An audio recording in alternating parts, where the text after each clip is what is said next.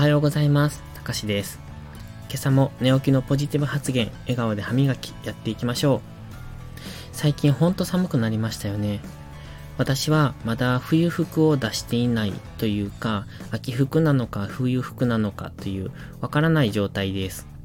なので、このまま行くと、なんとなく冬を越して、なんとなく春を迎えそうな、そんな感じで、えっ、と、現在は過ごしております。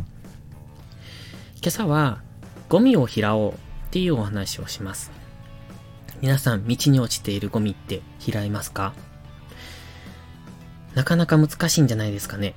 例えば、自分の家の敷地内に落ちているゴミは拾うかもしれない。でも、公共の場のゴミってなかなか拾わない、拾えないですよね。だからこそ、そのゴミを拾うって私は人として素晴らしい行動だなって、素直に尊敬できます。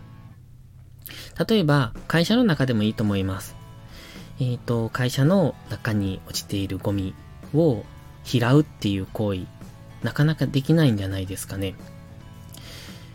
綺麗に整理された会社の中にゴミが落ちていると、それは拾いやすいかもしれませんが、その会社の皆さんが仮に道に落ちているゴミを拾わない人たちだとすると、その中であなただけ拾うっていう行為をしますかっていうことです。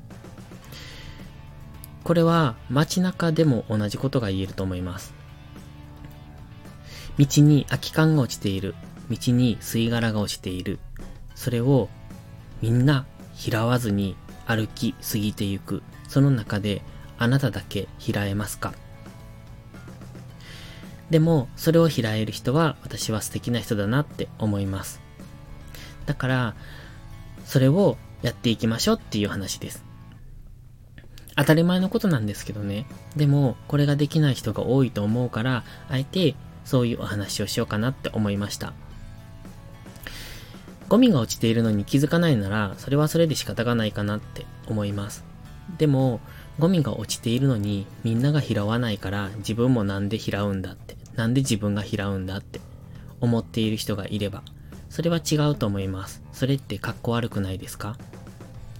もちろんゴミをする人はもっと格好悪い。でも、拾わないあなたも同罪なんじゃないかなって。これは私も含めて思います。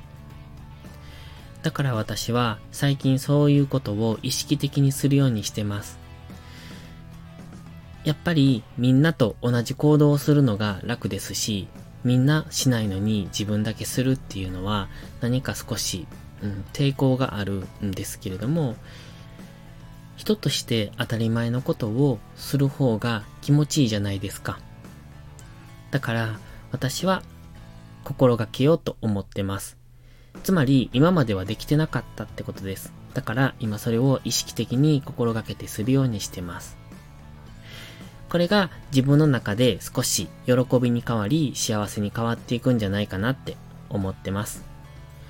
良い行いは巡り巡ってまた自分に返ってくるんです。それでは良いことから始めよう。今日も元気よくいってらっしゃい。